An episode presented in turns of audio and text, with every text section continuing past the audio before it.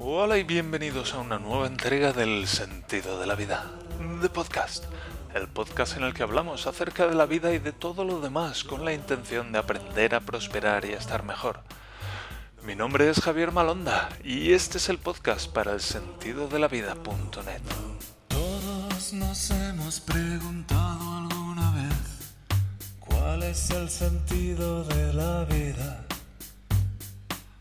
Pero si lo buscas en internet, el sentido de la vida.net. Sí, el sentido de la vida.net, donde puedes encontrar las columnas que publico cada día, así como algunos productos y servicios a tu disposición para aprender a prosperar y a disfrutar del proceso de vivir. Hoy es martes, día 12 de enero de 2021, y este es el episodio número 175. Aquí aprendemos con AINCO. Un saludo a todos los escuchantes del podcast. Hoy dedicamos este episodio a las personas que beben té. Sí, porque tengo aquí un té encima de la mesa en una de esas tazas de porcelana blanca que me encantan. Es muy fino. Es una experiencia muy agradable beber el té así. Y yo soy una de, esas personas a las que les gusta el té. Empecé hace unos años y la verdad es que es una manera agradable de tomar algo, especialmente ahora en invierno que hace tanto frío, de tomar algo caliente y agradable. Y ahora en particular estoy tomando un té que lleva un toque de chile. Y solo me puedo tomar uno al día porque si no es demasiado para mi esófago. Pero está muy rico, está muy rico. Hace unos años tomaba uno que era... Ah, ¿Cómo es el café este? chocolateado que también tenía un toque picante y estaba muy bueno también. En fin, dedicamos este episodio a las personas que tomáis té.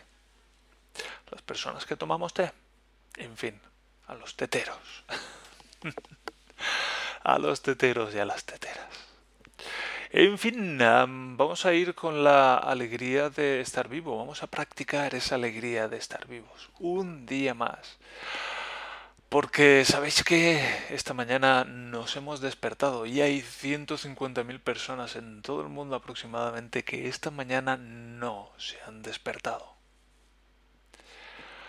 Pero nosotros sí, nosotros sí, nosotros estamos vivos y podemos sentir que estamos vivos. Podemos sentirnos vivos y podemos sentir la alegría de estar vivos.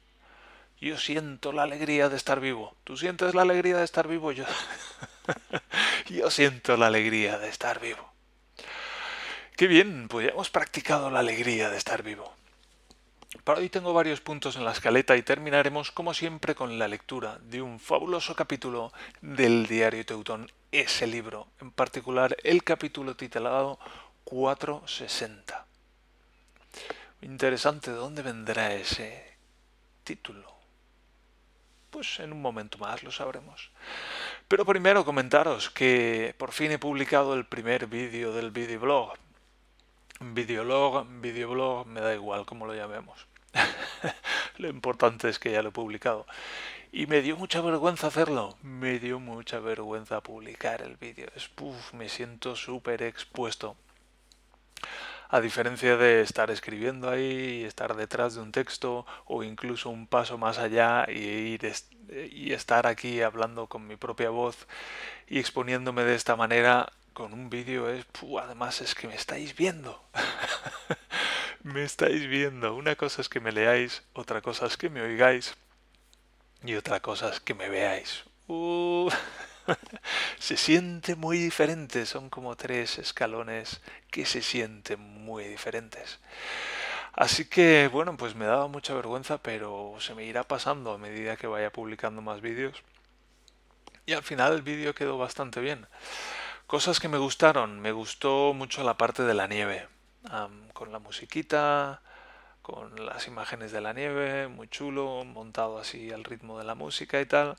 También me gustaron mucho los títulos del principio, un poco el mismo, el mismo principio, el, la música y los títulos y bueno, pues jugando entre sí la música y los títulos también me gustó mucho.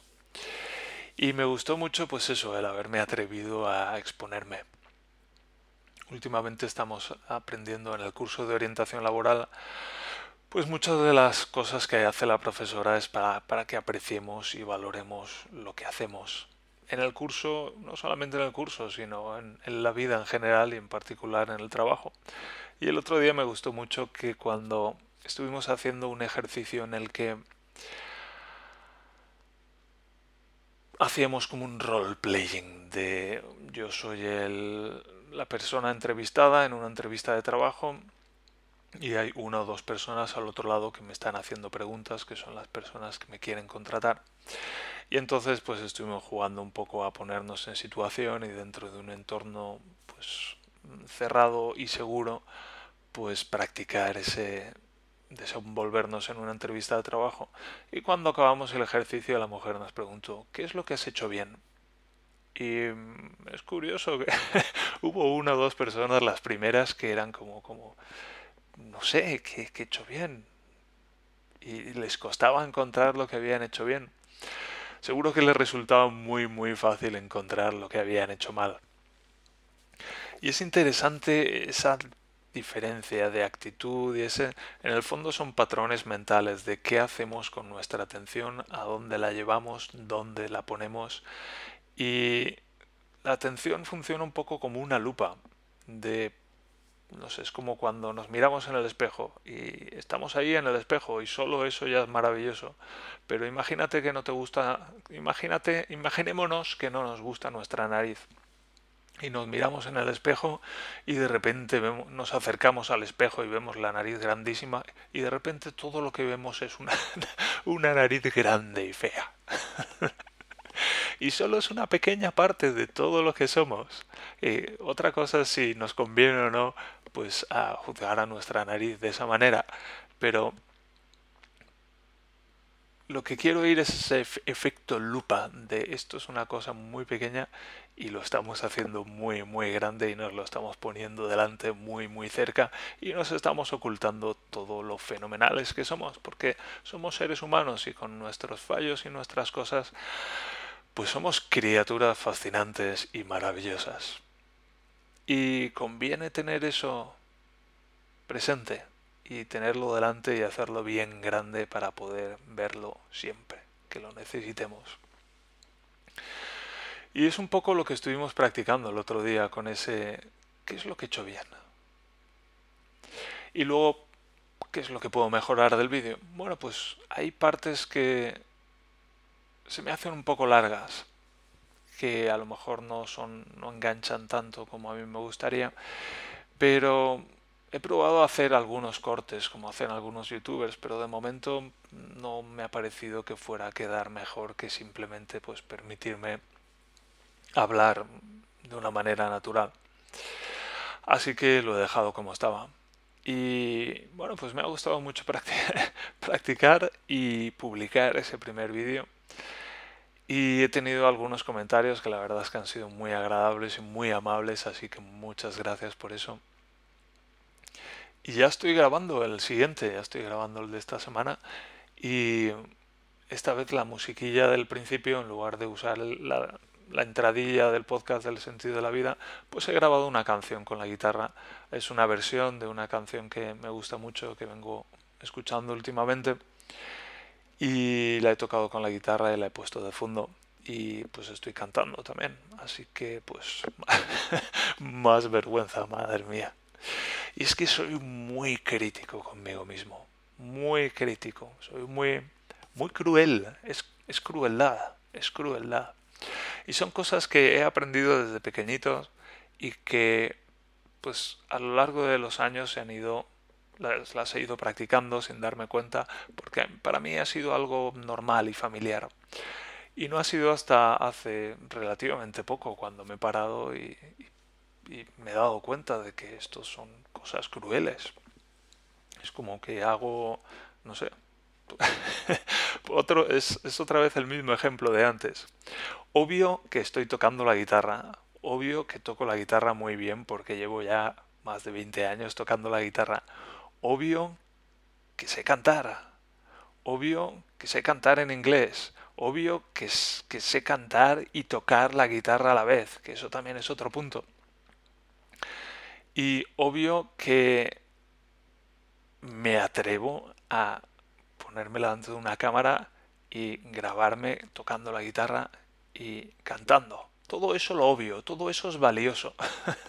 Hay seguro muchas personas a las que les encantaría saber hacer todo esto y que para estas personas tiene muchísimo valor.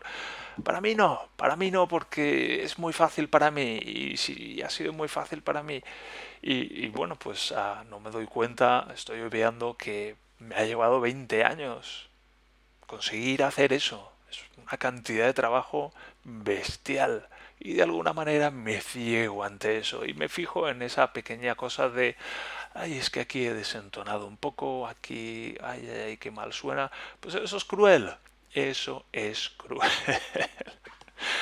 Y como estoy aprendiendo a compadecerme de mí mismo y a sentir conmigo mismo estoy aprendiendo a empatizar conmigo mismo, pues estoy aprendiendo a darme cuenta del valor de las cosas que hago y del valor de, de, lo que puedo hacer, de mis capacidades, de mis talentos, de, de mis habilidades. Y es un proceso y, es un proceso mucho más amable que coger esa pequeñita cosa y hacerla muy grande. Y bueno, pues, ¿qué os parece esto? ¿Hacéis vosotros cosas similares con vosotros mismos? ¿Cómo sería si fuerais más amables con vosotros mismos? Así regularmente, como si fuera algo así habitual de todos los días. Si, miráis, si os miráis en el espejo y dijerais, ostras, es que la verdad es que sí, soy una criatura maravillosa. Estoy aquí de pie, para empezar. Tú sabes todo lo que hay que hacer para estar de pie frente al espejo. Da igual si estás frente al espejo o donde estés.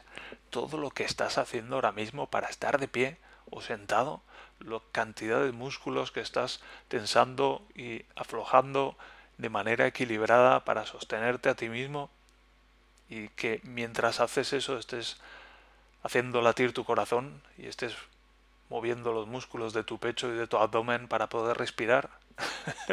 haces cosas maravillosas, haces cosas increíbles. Por favor, date cuenta de eso, aprécialo, valóralo, respétate.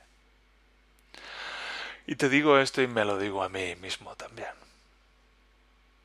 Respetémonos, apreciémonos, valorémonos.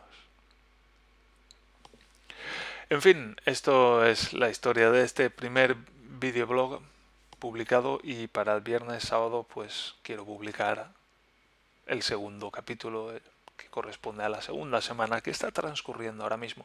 Hoy por ejemplo me he grabado meditando y quiero pues empezar la meditación cuando, cuando ponga el vídeo quiero empezar la meditación y luego quiero acelerar todo el vídeo de la meditación, los 10 o 15 o 20 minutos que ha durado y pum, volverlo a parar al final y ponerlo. Y, y, quiero ir probando diferentes recursos. Por ejemplo, eso sería una cámara rápida o un time lapse que se llama en inglés. Y quiero ir, pues eso, experimentando y probando diferentes cosas para darme cuenta de los recursos que tengo disponibles y de cómo puedo utilizarlos para contar las historias que quiero contar. Y con esto pues eh, vamos a pasar al siguiente punto de la escaleta, que es las preguntas en entrevistas de trabajo, porque como digo ayer estuvimos profundizando en este tema de las entrevistas de trabajo y fue muy interesante. Y en particular estuvimos hablando de las preguntas que podemos hacer y que podemos recibir en las entrevistas de trabajo. Y, por ejemplo, algunas preguntas que nos pueden hacer a nosotros en una entrevista de trabajo como alguien que va a, a pedir un trabajo o a ofrecerse para un trabajo. El entrevistador o la entrevistadora nos puede preguntar ¿por qué usted para este puesto de trabajo? ¿Qué respondemos a eso? ¿Cuáles son sus fortalezas? ¿Cuáles son sus debilidades? Oh, ¿Qué respondemos a eso? ¿Qué hace, sí, ¿Qué hace usted en su tiempo libre? ¿Puede usted contarme algo acerca de usted mismo?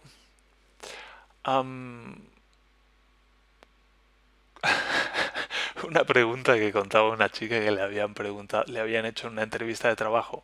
¿Qué características de usted no le gustan a su pareja? Hmm, interesante. ¿Qué propiedades de usted mismo, qué características de usted mismo son, en su opinión, especialmente importantes para este trabajo? Otra pregunta, ¿qué es lo que no le gustó de su anterior trabajo? ¿O qué piensa usted de su último empleador? Hmm, preguntas interesantes.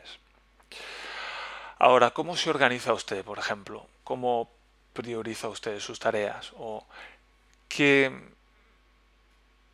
qué mm, experiencia trae usted a este puesto de trabajo? Otra pregunta posible, ¿tiene usted contactos con proveedores? otra pregunta típica, ¿cuáles, ¿cuáles son sus expectativas salariales? Muy interesante. Cuando, cuando vamos a pedir un trabajo, cuando, cuando vamos a ofrecernos para un puesto de trabajo, ¿qué, ¿cuánto dinero queremos ganar? ¿Dónde se ve usted en cinco años? Eso es típico y yo odiaba esa pregunta porque cuando alguien me preguntaba ¿dónde se ve usted en cinco años? lo veía todo negro. Hace 15 o 20 años yo lo veía todo negro. Y era como, ¿dónde se ve usted en cinco años? Es que no me veo. no me veo, oiga, lo veo todo negro. ¿Por qué quiere trabajar usted para nosotros? ¿Qué aspecto tiene su motivación? ¿Cuál es su motivación? ¿Cómo nos ha conocido? ¿Qué espera usted de nosotros como empresa? ¿Qué es lo que trae usted que es de ventaja para esta empresa? En fin, estas son algunas preguntas que se nos ocurrió ayer em, que se nos podían hacer en, entrevistas de trabajo, en algunos casos preguntas que se habían hecho algunos de nosotros en entrevistas de trabajo. Y aquí viene la segunda parte que es la que, la que más me interesó. preguntas que podemos hacer al personal de recursos humanos o a la persona que nos está entrevistando. normalmente yo en el pasado cuando me preguntan, ¿te usted preguntas? Y yo, pues no, verdad es que me quedo mudo y, no hago preguntas y es como es como que yo no espero o yo no tengo interés o no quiero saber más acerca de, de la empresa. No sé, yo en el pasado es que solo quería un trabajo y solo quería pues una cierta cantidad de dinero a cambio de eso. Y así me fue, así me fue. Por eso me interesan mucho estas preguntas acerca de de qué cosas me pueden interesar a mí de una empresa cuando vaya a trabajar en esa empresa. Por ejemplo, ¿cómo se toman aquí las decisiones? ¿Cuál es su política de fallos? Es decir, cuando alguien hace un fallo, ¿qué es lo que pasa aquí? ¿Qué estilo de liderazgo se utiliza aquí? Hay un presupuesto para um, se llama aquí, que sería para, para, para cursos o formación, formación del trabajador. Hay aquí un presupuesto para formación del trabajador. ¿Cuáles son los valores de esta empresa? ¿Qué, qué objetivos tiene esta empresa para los próximos cinco años? ¿Cómo se va a desarrollar esta empresa en el futuro? ¿Para quién voy a trabajar exactamente? ¿A qué retos se enfrenta esta empresa actualmente? Otra pregunta que se le puede hacer al entrevistador, ¿por qué trabaja usted aquí? Ese tipo de preguntas me encanta. ¿Por qué trabaja usted aquí? Oiga. ¿Qué aspecto tiene el equilibrio vida de trabajo con vida personal aquí? ¿Cuáles son los beneficios que obtendría yo si trabajara aquí? ¿Qué aprecia usted en un trabajador? ¿Cómo es que, eh, cómo es que este puesto de trabajo se ha quedado o, de dónde viene, de dónde ha salido este puesto de trabajo? ¿Se ha creado nuevo o había una persona antes que realizaba esta función? Si había una persona antes que realizaba esta función, ¿por qué se fue? También una pregunta para poner en aprietos a otra persona. Me encanta, me encanta. Normalmente soy yo el que está en aprietos, pero permanentemente. E incluso para evitar poner en aprietos a la otra persona, me pongo yo en aprietos a mí mismo. Y eso me enfada. Eso me enfada. Así que vamos a ir cambiando todas estas cosas. ¿Cómo se va a desarrollar la empresa en los próximos 5 o 10 años? ¿Cuáles son las posibilidades de trabajar desde casa? ¿Existe la posibilidad de un tiempo de prueba en la empresa antes de hacerme fijo? ¿Podría visitar el que sería mi puesto de trabajo? Es decir, dónde me voy a sentar, cuáles van a ser mis compañeros de trabajo. Ahí estoy cerca de una ventana, voy a tener luz, voy a tener aire, en fin, voy a poder trabajar a gusto aquí.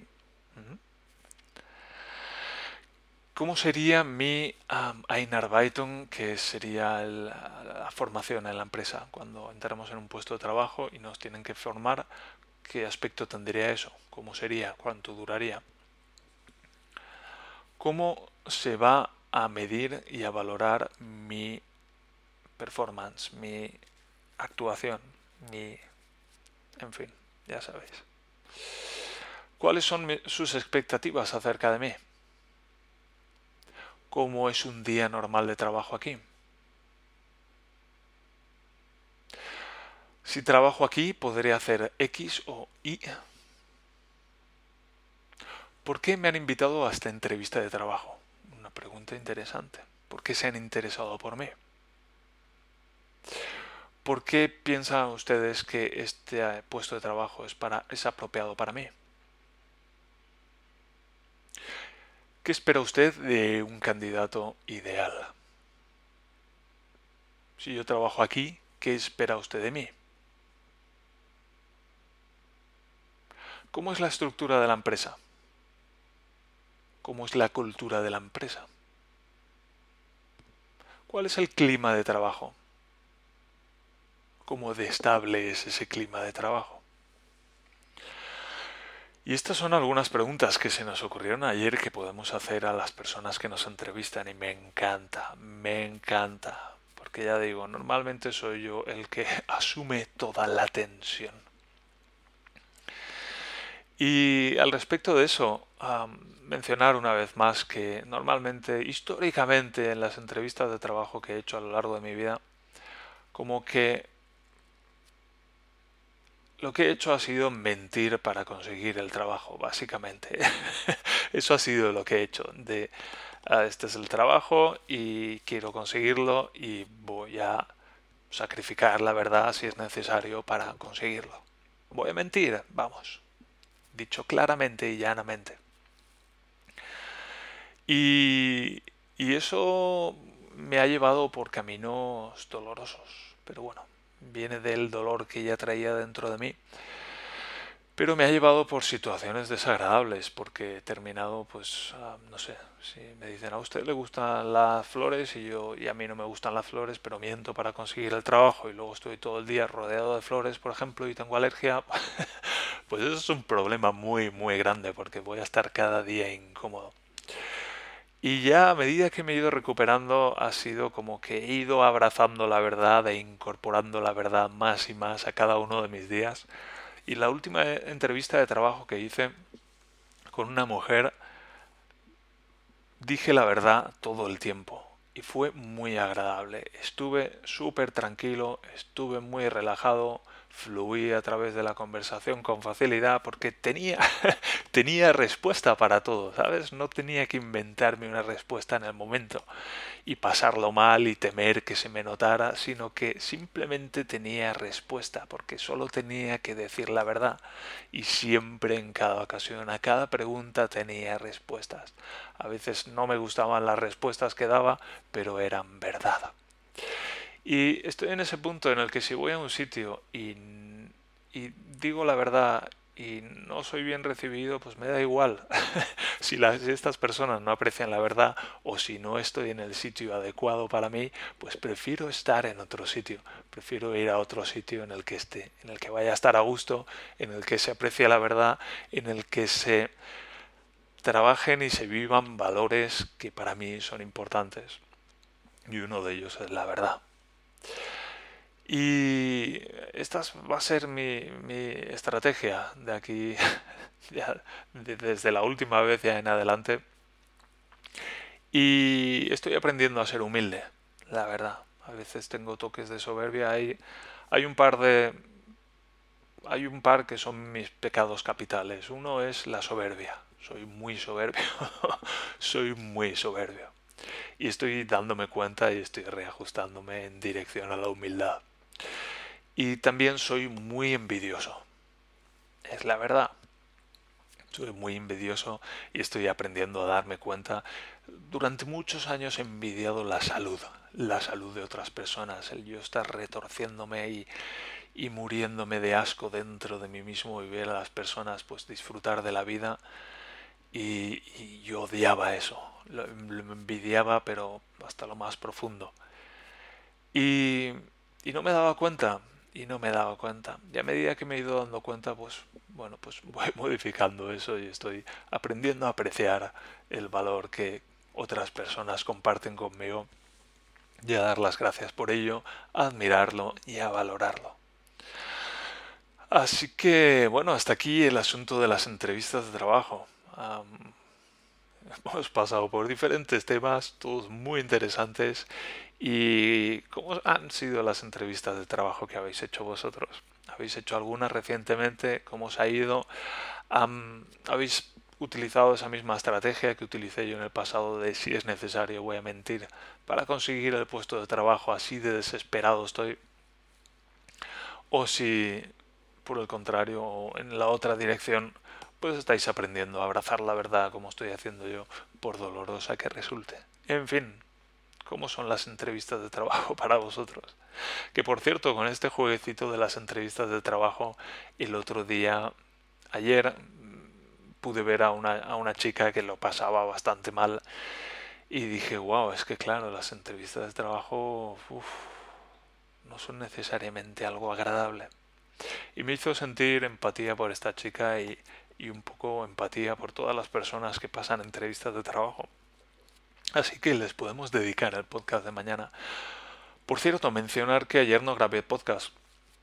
Y es que tuve toda la mañana curso hasta las 3 de la tarde y luego hice un par de cosas más y es como que si me pongo a grabar el podcast ya como que se junta el, el podcast de esta mañana con el podcast de ayer por la tarde. Es como que carece de sentido tener dos podcasts tan juntos porque apenas pasan cosas entre medias. Así que aproveché también para hacer algunas cosas también que tenían prioridad más alta para mí y dejé la grabación del podcast para hoy por la mañana. Que sepáis que de vez en cuando pues puede que me salte algún día sin publicar podcast. Y está bien, está bien. Y con esto vamos a ir con la lectura de un nuevo capítulo del diario Teutón. Así que que suene el himno alemán, pongámonos en pie, henchidos los corazones, manos sobre el pecho, para proceder con la lectura de un nuevo capítulo del diario Teutón. Publicado el día 10 de septiembre del año 2006.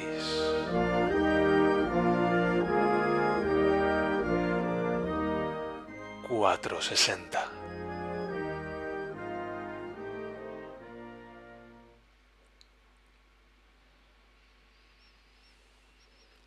Vivir en un país extranjero es difícil.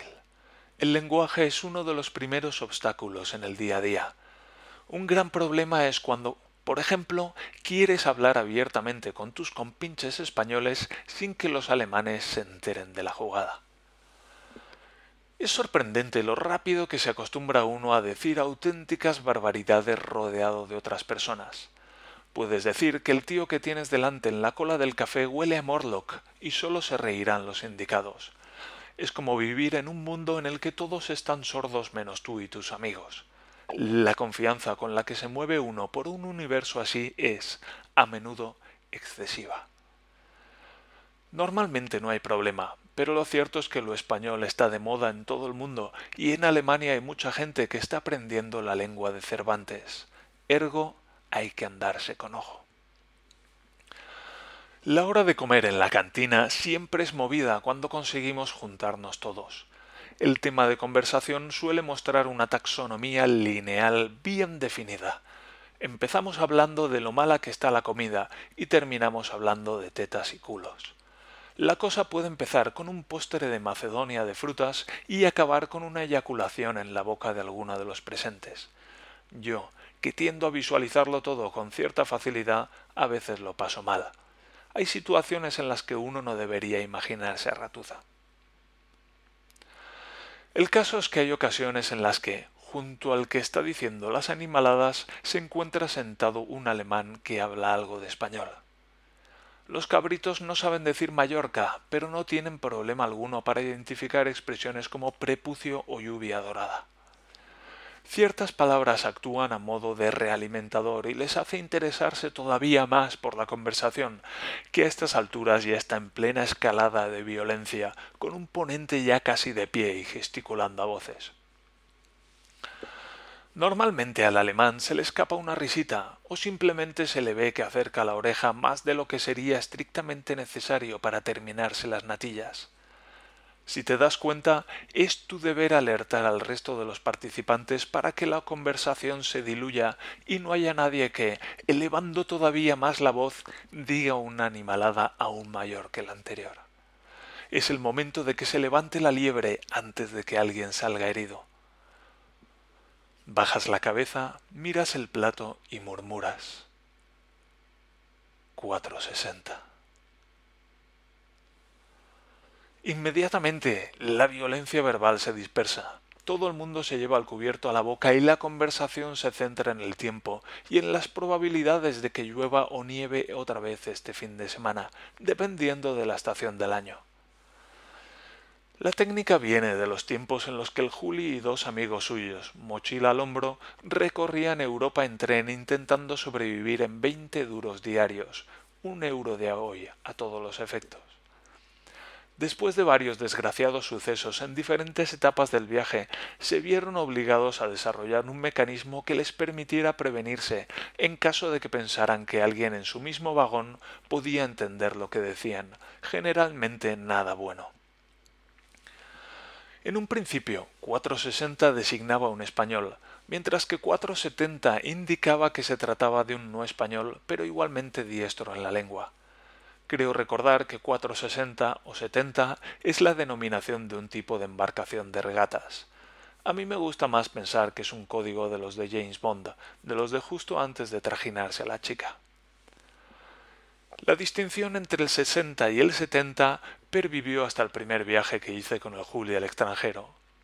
O bien yo estoy sordo o bien él tiene un problema de dicción, pero nunca sabía si lo que teníamos cerca era sepia o calamar no sin cierta reticencia por su parte, le convencí de que daba igual sesenta o setenta, que lo realmente era importante era que había que pasar a hablar de otra cosa antes de que nos partieran la cara. Así fue como, de las dos modalidades, sólo el 460 se incorporó a los manuales de combate. Así que ya sabe, si viaja en un tren por el extranjero y escucha una conversación sobre tetas y culos, disimule lo mejor que pueda. No haga como que pone la oreja, no sonría si puede evitarlo. Si escucha un 460 es que ha sido detectado. Si habrá perdido una conversación cuyo tema central puede oscilar entre el sexo anal o una certera apreciación sobre su persona. Quizá ambas cosas, pero ahora ya nunca lo sabrá.